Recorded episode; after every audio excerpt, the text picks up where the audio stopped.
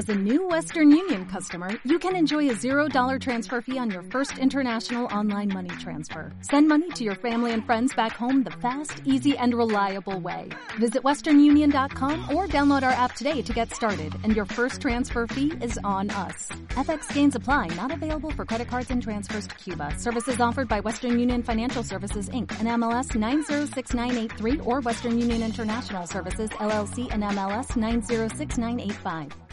Empezamos en 3, 2. Amigos, otra vez estamos aquí en el podcast y el día de hoy nos acompaña para platicar América. América, ¿cómo estás? Buenas tardes. Hola, ¿qué tal? Buenas tardes. ¿Cómo te encuentras el día de hoy, América, en el día número 84 de la cuarentena? Súper bien, muy bien. Oye, América, quiero platicar que estaba súper interesante lo que me contabas. Tú ya tenías una decisión de vida hace un año y medio, dos años por ahí, y de repente surgen cosas o pesas y dices, ¿sabes qué? No. Y a raíz de esa decisión, traes otro estilo de vida totalmente distinto y otras metas personales. Sí. Cuéntame de eso, por favor. Bueno, pues, híjole, yo estaba en una relación de noviazgo muy larga, muy, muy tradicional, muy formal, eso de, de pedir permiso, de ser novios y ya ir y hablar con los papás, todo súper formal.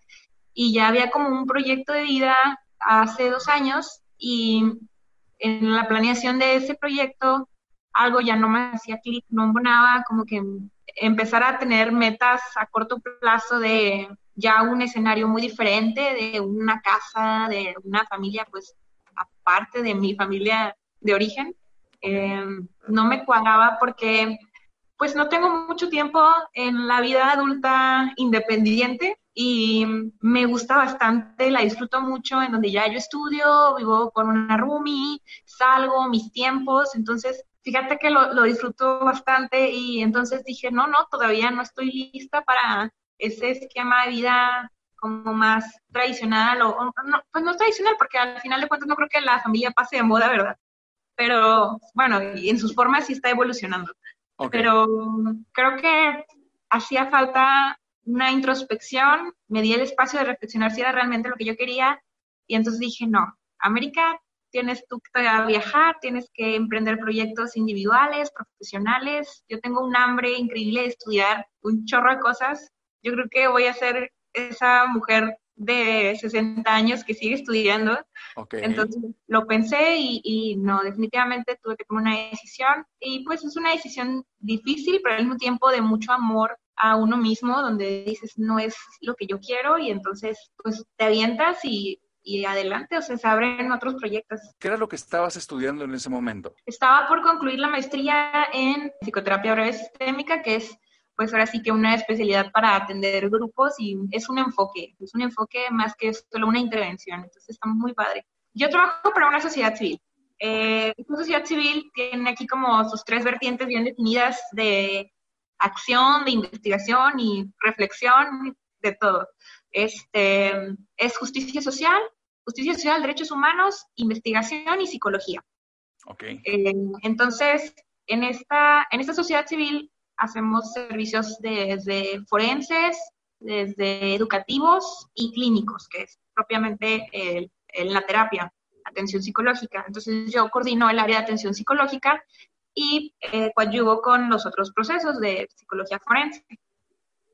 Ok, perfecto. ¿Ya cuánto tiempo tienes dentro de esta sociedad civil? En agosto cumple un año. ¿Te gusta tu trabajo? Me encanta mi trabajo.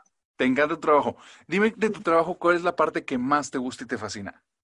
Creo que, y va muy de la mano con lo sistémico, eh, es que la visión de intervención es social, psicosocial. Lo que me encanta de eso es est estas ganas de incidir a una población mayor, no solamente el, la atención cara a cara de paciente-terapeuta, sino a una comunidad, de analizar los casos con como problemáticas sociales y justamente buscar las maneras de ayudar y colaborar en, a, a, nivel social. Entonces, desde capacitar psicólogos hasta um, hacer relación con otras instituciones que ya tengan como poblaciones específicas de trabajo. Por ejemplo, tenemos relación con una asociación que se llama El Closet, LGTB. Sí, sí, sí, sí. El resto de letras. etcétera. Eh, no creo que, creo que están solamente como el closet. Eh, entonces ya tienen, ellos tienen su propia causa, sin embargo, ahí hay proyectos en donde nos apoyamos y así, o sea, la idea es hacer relación para generar una incidencia mucho mayor, sobre todo a grupos vulnerables, por eso este enfoque de justicia social, porque hay varios sectores de la sociedad que pues no cuentan con los mismos derechos o no tienen las mismas oportunidades, entonces es, en, es tomando en cuenta estos grupos, comunidad indígena, mujeres, personas con discapacidad psicosocial, en donde o personas con alguna orientación sexual diferente, que ahí empezamos a colaborar nosotros con ellos, porque, pues bueno, al final la psicología está inmersa en todo y definitivamente, pues hay, hay a veces que las problemáticas llegan a términos legales o, o más bien a vulneración de derechos, entonces a nosotros nos interesa mucho participar en esos procesos para garantizar ese bienestar. ¿Alguna vez te imaginaste que ibas a trabajar en esto? Mira, no tal cual, pero desde siempre me ha gustado lo jurídico. De hecho, estuve oh. también no hacía nada de estudiar leyes, pero em, por una u otra cosa fue también como, no, me gusta mucho el, el, ser humano, el estudio del ser humano, emociones, conducta, pensamientos, entonces me metí a psicología, pero siempre fue como una espinita, entonces desde trabajando en instituciones públicas hasta una asociación civil en donde también eh, trabajaban con personas que estuvieron en el penal y que estaban pasando por un proceso penal. Ahí fue cuando la convivencia con los abogados como que te despierta un interés diferente que trabajando únicamente del área clínica no se te da. De hecho, hay muchos psicólogos creo que se cierran a, a informarse un poquito más. No sé si da como miedo eh, de repente esta, esta parte de denunciar cuando hay algún abuso, cuando hay violencia, porque creemos que una intervención terapéutica está sobre un, a lo mejor, pues un marco legal y estamos súper equivocados al pensar de esa manera. Entonces, este, pues me empezó a gustar mucho y de hecho de repente me da la loquera de que, ¿será que sí estudie leyes todavía? No lo sé, aún está ahí por verse, pero em, creo que fue algo que se dio de manera muy orgánica. Conocí también de, como por una conocida a mi jefa actual, entonces el intercambiar ideas fue como, ¿sabes qué? Me encanta tu proyecto, quiero participar. ¿Qué te queda en tu futuro, América? ¿Te ves dentro de cinco años dentro de esta asociación o estás buscando más cosas? No lo sé porque es una sociedad civil que va iniciando, tiene todavía mucho por lo cual se le puede exprimir, eh, desde lo profesional hasta lo que yo quisiera poder aportar, ¿no? O sea, yo estoy aprendiendo un chorro ahí, pero también me gustaría eh, aportar a esta institución a cinco años creo que sí me veo todavía trabajando ahí, pero fíjate que a futuro va a sonarte bien mafufo, pero tengo esta amiga que su mamá trabaja en la Suprema Corte de Justicia del Estado y me parece así como algo bien increíble, o sea, mm, estar incluso eh, elaborando leyes, eh, justo en esa parte en donde la incidencia sería muchísimo mayor, sí me veo en un, en un área de trabajo en donde eh, el impacto de lo que uno hace tenga mucho más beneficio social. O sea, tú estás buscando definitivamente conectar las dos áreas, el ser humano y la cuestión de justicia social para que las cosas puedan equilibrarse y estoy entendiendo que tú lo traes muy enfocado hacia sectores vulnerables, ¿ando bien? Sí. Sí. Sí. ¿Cómo nace tu amor a estos sectores vulnerables? ¿Tienes alguna historia relacionada a o, o fue de manera fortuita? Híjole, pues creo que México te da de, para que estés cercano a los grupos vulnerables de manera inmediata. De hecho, compartiéndote un poco de mi familia, eh, yo soy, yo nací en Quintana Roo, pero mi familia es de origen veracruzano y oaxaqueño. Entonces, junto por mi papá y por mi mamá tenemos ascendencia indígena, así. O sea, mi, bisabuelo paterno creo que todavía hablaba totonaco, mi papá habla zapoteco, o sea, creo que la relación con comunidad indígena es muy cercana y sanguínea. Este, Desde ahí empiezas a notar algunas cosas distintas en, relación a las oportunidades. Eh, por ejemplo, em, en, sección, en, en, relación al trabajo, en relación a las tierras. Mi abuelita vive en Papantla, Veracruz, y les empiezan a decir, no, es que vamos a ver si hay petróleo en esta área, entonces vamos a tener que expropiar y pues ni modo, vamos a comprarles sus tierras y entonces desde ahí, desde los que no se pueden, los que no tienen la educación para negarse o creen que un porcentaje de una cifra de dinero es es lo que vale su terreno y realmente no, o sea, les estás quitando pues su casa, su vida, entonces desde, desde ahí te das cuenta, está muy cerca, ¿no? En, de mí eh, la forma en la que pueden vulnerar a, a estas personas por falta de educación, no solamente por hecho de pertenecer a una comunidad indígena, porque pues para esto mi abuelita sí habla español, ¿verdad? Pero, pero ¿qué, qué pasa esto, no? Es, es muy normal por, por, ser mujer, por ser mujer también creo pertenecer a, a un grupo vulnerable porque se, eh, la experiencia de vida de las mujeres es muy distinta a la de los hombres en diferentes eh, aspectos de la vida. Digo, no es como que yo esté buscando tener una etiqueta de víctima, pero definitivamente creo que las oportunidades son distintas y el hecho de que no me pueda sentir segura en la calle, pues es, entramos a bastantes temas, ¿verdad? No sé si me estoy alargando un chorro, pero trabajé en un DIF en García y ahí me topé de todo.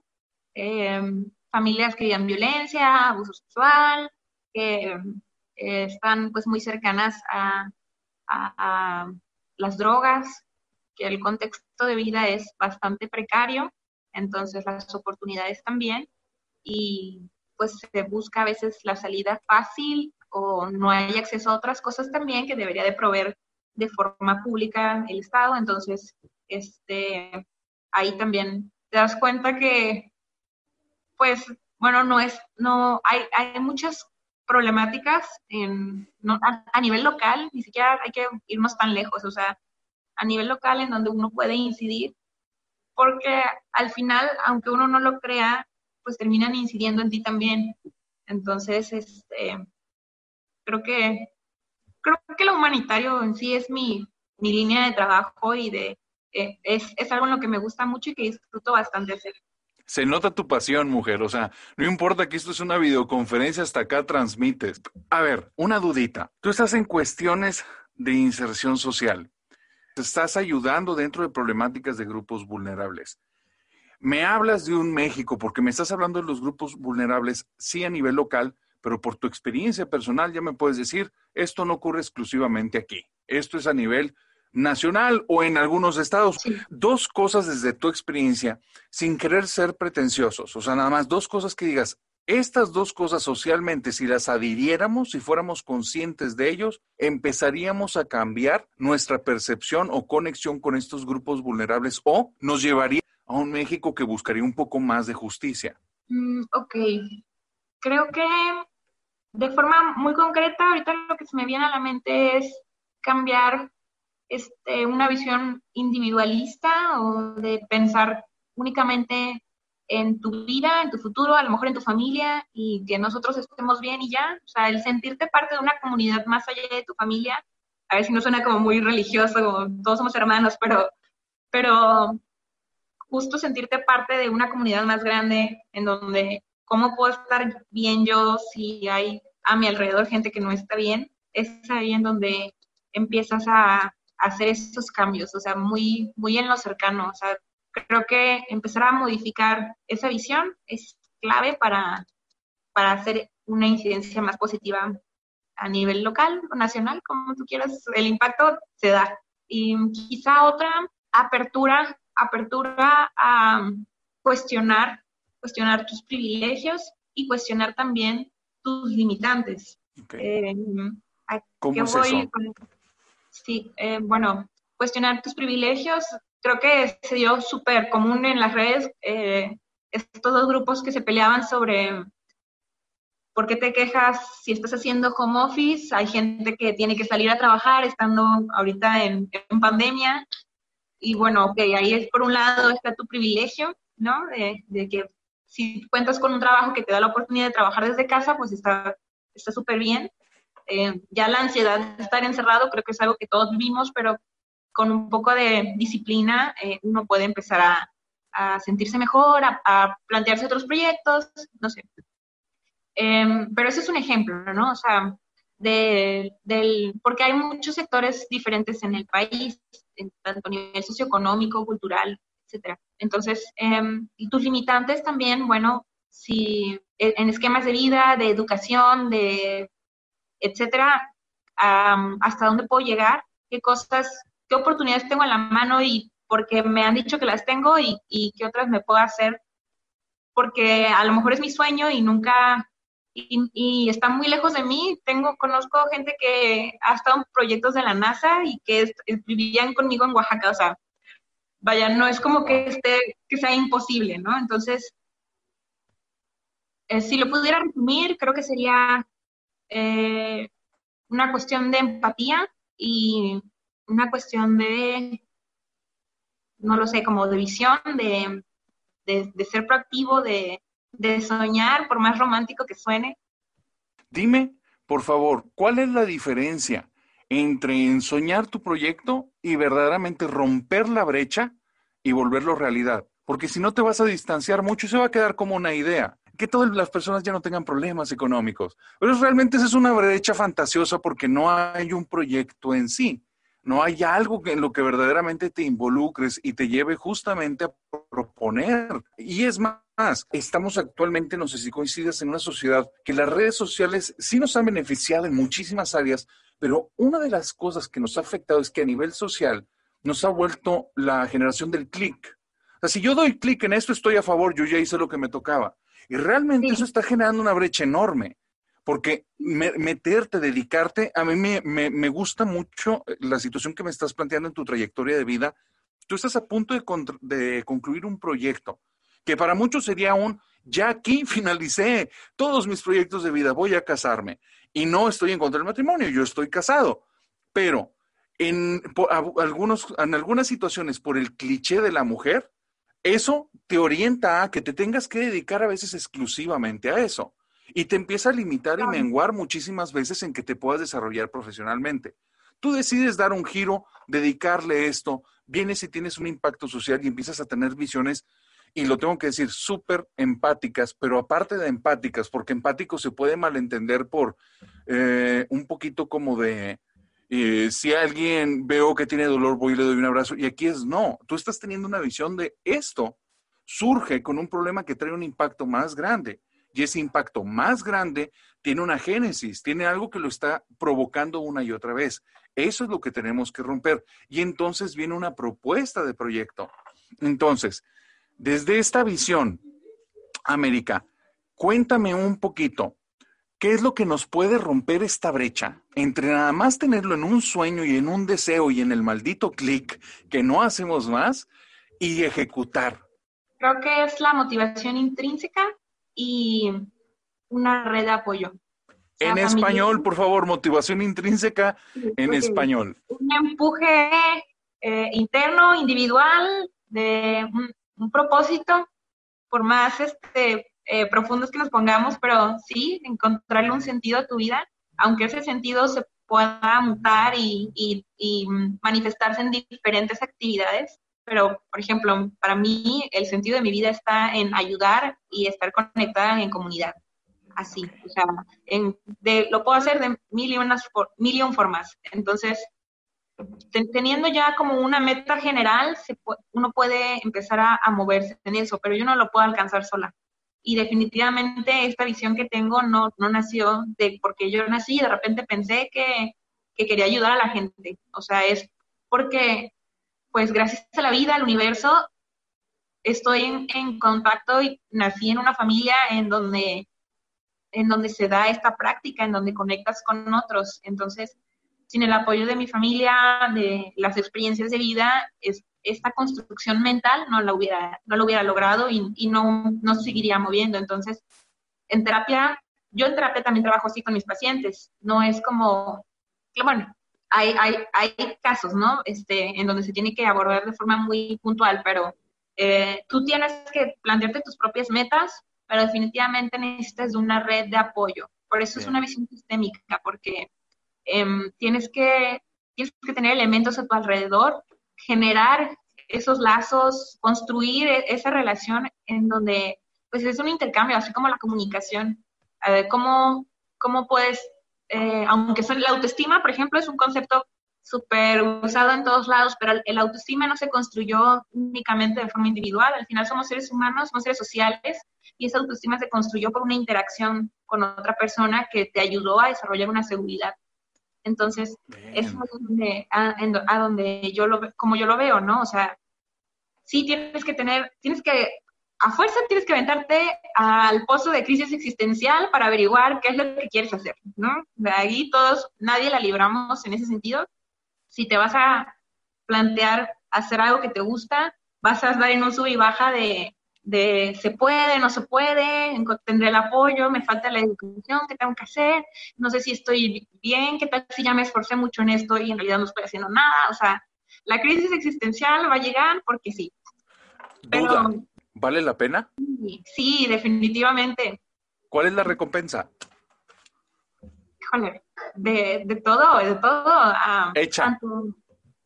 mira, se vale económica, se vale eh, satisfacción emocional, este, este, pues es, ese, sí, como, no, no sé si decir eh, calidez, esa calidez que se, que se vive cuando interactúas con otro ser humano y que está agradecido y que de verdad está convencido que le ayudaste, este, profesional definitivamente, eh, em, académica, o sea, simplemente alcanzar, tu, alcanzar una meta eh, es un logro personal que fortalece tu autoestima, tu seguridad y que te hace saber que puedes alcanzar muchas otras más. Entonces, em, justo los psicólogos, sobre todo los psicólogos clínicos, tenemos, no sé si por formación o qué pasa durante la carrera que em, pensamos que trabajando en nuestro consultorio y solos vamos a lograr hay cosas y, y, no, o sea, está muy padre hacer comunidad, conocer gente, relacionarte con otros, ver de qué otras maneras nos apoyamos. Por ejemplo, trabajar de manera multidisciplinaria para mí ha sido súper enriquecedor, o sea, trabajar con trabajadoras sociales, con abogados, con médicos, te abre la visión y, o sea, se abren otros proyectos, otras maneras de apoyar. Entonces, a eso me refiero con red de apoyo, no únicamente familiar, o sea, tienes que tener como una apertura a relacionarte con otras personas y eso, tanto tú les ayudas a ellos como ellos te ayudan a ti. Primero voy a masticar algo de la información que se me hace súper importante lo que has tocado. La situación de tener algo, una, un impulso intrínseco que te lleve a Definitivamente estoy de acuerdo. Si tú no tienes una motivación personal, si la motivación es externa o es superflua, muy rápido se quema ese barco. Cuando es algo interno, ese empuje trae una fuerza enorme y conforme vas avanzando, se empieza a regenerar solo y eso te empieza a revitalizar porque vas viendo avances. Y es muy importante la visión que dices porque concuerdo. Se nos ha vendido la idea del esquema personal para lograr tus metas, pero la situación es que una cosa es ensimismarte y cerrar todo el mundo a una visión de túnel en la que eres un ignorante, porque realmente es ignorancia, de las repercusiones que tienen tus acciones en tu entorno y tu forma y estilo de vida que tiene, pero a muchos niveles, no solo de nivel inmediato, sino a niveles secundarios, impactamos, somos partes de una sociedad. Y de la misma manera, lo que están haciendo otros y las situaciones vulnerables, yo concuerdo contigo. Eventualmente el impacto llega. Son como la piedrita en el lago, la onda en algún momento va a llegar a la orilla. Entonces, y puede llegar con cierto nivel en el que traiga efectos grandes. Entonces, un México más justo, una, una ciudad más justa, un Monterrey más justo, Sí, sí puede depender definitivamente en parte de las acciones del gobierno, pero también este nosotros. Nosotros somos los únicos que pudiéramos ir generando la cultura. Primero, en nosotros, en nuestras familias, impactando a la gente más cercana para de esa misma manera generar esa empatía y tener esos impulsos intrínsecos. De, sin eso, yo creo que todo se iría por remuneraciones o por cosas que sean más externas, que eventualmente no tendrían el mismo impacto a cuando lo estás haciendo porque traes esa empatía por el contacto directo con las situaciones. Entonces, de entrada, América, me encanta, me encanta, me encanta tu experiencia, lo, que me estás contando hoy me gusta mucho. siento que es algo muy necesario, siento que es algo que está, que, que rompe el esquema de lo que nos están invitando de una visión de túnel en el que nos vemos en un desarrollo profesional, pero nos desentendemos del entorno y eso nos vuelve insensibles y yo creo que lejos de ayudarnos como sociedad, nos separa. Por segundo lado y como conclusión, América, cuéntame nada más un poquitito de esto que estamos haciendo, esto que estás haciendo tú, ¿es exclusivo de las áreas relacionadas al sector salud, médicos, enfermeros, psicólogos, o hay más gente de diferentes áreas que puede entrar? Creo que es algo a evaluar dependiendo de el caso, porque sí tenemos servicios específicos y regularmente el sector salud, pues está el área legal, lo social, el área médica, entonces esos son como de cajón tus compañeros de trabajo eh, una vez egresando de psicología. Este, Bueno, y si tienes la apertura para trabajar con ellos. Em, este, hasta, bueno, en el lado empresarial, quizá también, porque una perspectiva de género, em, entender quizá hasta procesos de interacción humana en, en, lo administrativo, creo que es muy, muy útil cuestionarnos si estamos teniendo quizá un ejercicio justo en donde la oportunidad sea para todos y no, y no esté enfocada únicamente a un sector privilegiado.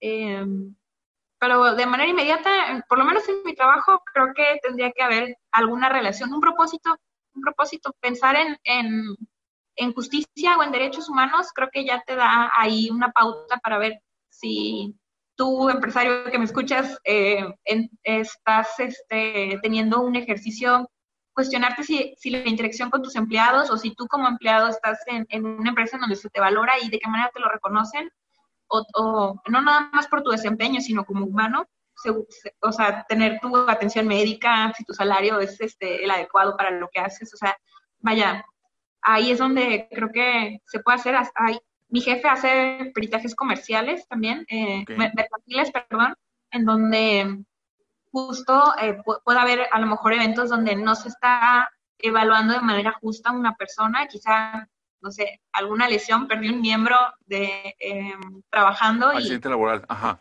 Sí, eh, y, este, y hay por ahí alguna indemnización, entonces ver si se está haciendo de la manera adecuada, si no, entonces es una cosa súper minuciosa y que a veces los abogados son muy buenos para pues ir por lo por el objetivo de, eh, de su cliente, ¿no? Entonces, creo que sí se puede dar una, una apertura de trabajo con muchos sectores, definitivamente. Este, pero por lo pronto estamos trabajando con asociaciones que tengan más o menos ese enfoque. La duda es, entiendo directamente que con tu trabajo sí se relaciona, es una institución, vamos, son una asociación, entonces desde ahí tienen que relacionarse con otras asociaciones y tienen que tener puntos en común. Pero a nivel social, el resto de las personas que escuchan esto, ¿esto se limita exclusivamente a sectores salud? ¿O tú consideras que esta cuestión de tener una, primero, conexión empática con el entorno y después que eso te lleve una motivación y te haga generar ideas para poder impactar, ¿se tiene que limitar exclusivamente al sector salud? No, claro que no, claro que no, o sea, en cualquier giro, cualquier giro, pues hay empresas socialmente responsables que se involucran en proyectos para ayudar a, la comunidad. Entonces, no, definitivamente este, está libre el campo para quien, quiera sumar. Eh, nada más creo que para hacerlo también hay que conocer la problemática. Bien, ese es un muy buen punto. Creo que justamente este es el detalle. Si quieres romper la brecha, puedes tener el buen deseo, puedes empezar a enfocar y conéctate con personas que ya estén en el tema. Una vez conectándote, verás de qué manera puedes aportar algo. Y te pueden conectar a personas que te puedan llevar a puntos donde puedas aportar. No te tienes que limitar exclusivamente a tu carrera te puedes desarrollar independientemente de tu carrera en estos sectores. Siempre puede haber cuestiones de injerencia o impacto social en los que alguien puede echar una mano. Inclusive hasta filósofos. Recuerdo que a los inicios de los 2000, poquito más adelante, movieron muchísimo una filosofía que se llamaba el comercio justo y era para los cafeteros. impactó en toda Latinoamérica, fue algo impresionante y de ahí derivó sistemas económicos basados en comercio, justo y era algo, era un boom impresionante e inició de una filosofía. Entonces es el, no te limitas directamente por tu área, lo que te puede limitar eres tú mismo. América, algo con lo que te quieras despedir. De entrada, gracias por haber venido, pero algo con lo que te quieras despedir de aquí, de nuestra audiencia, de la gente que escucha este podcast. Mm, bueno, pues muchas gracias por invitarme, Oso, César. No sé cómo prefieres que te Oso está, Oso está genial. Me encanta el nombre del podcast de los Este, y pues bueno, creo que si algo les pudiera compartir yo, eh, es que en esencia conecta con otros, conecta con otros porque de forma individual te va a impactar a ti también y, la satisfacción de, convivir con otras personas y de ayudarse entre otros es para siempre. Entonces te, cambia como persona, te mejora como persona, te hace, te hace entender que hay cosas más allá de, lo que tienes en lo inmediato y, pues bueno, para eso no sé, no se necesita ser psicólogo para, para ayudar, o sea, desde donde estés puede hacerse y pues bueno, muchas gracias por invitarme. América, muchas gracias. Yo me despido nada más diciendo a todos que cuando aportas algo realmente, realmente, desconectándote al buscar una remuneración y eso está ayudando a un sector, el regalo a veces no es para ellos, es para ti. Y es impresionante lo que eso remunera para tu vida. Y lo que dice América, yo lo he vivido y he tenido personas que les ha cambiado la vida. Conectar con los demás hace que veas el mundo y vivas la vida de una manera totalmente distinta, mucho más rica mucho más feliz porque empiezas a vivir en el aquí y en el ahora y tus ojos se abren a realidades a las que eras ciego. Entonces, América, extiendo la invitación. ¿Te avientas luego otro podcast conmigo para agarrar temáticas sociales? Super sí, claro que sí. ¿Superpuesta? Sí, definitivamente. Cuídate mucho, América. Y amigos, nos vemos en el siguiente podcast. Bye bye. bye.